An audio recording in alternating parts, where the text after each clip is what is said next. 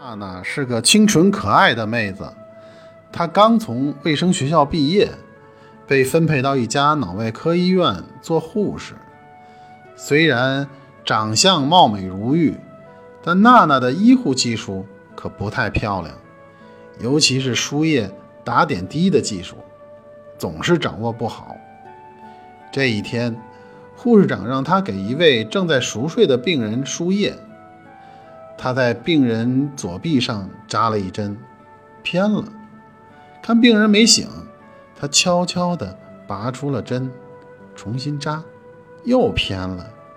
咦，病人还没醒。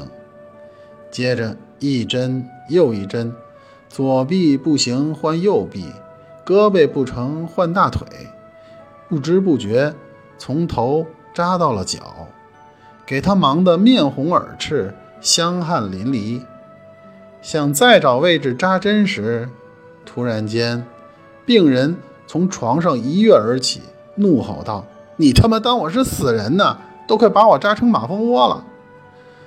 娜娜被吓得一个跟头，惊慌地逃出了病房。第二天刚一上班，院长请娜娜到他办公室谈话，他心想：这下完了。刚干没几天就下岗了，怀着忐忑不安的心情，他小心翼翼地推开了院长的门。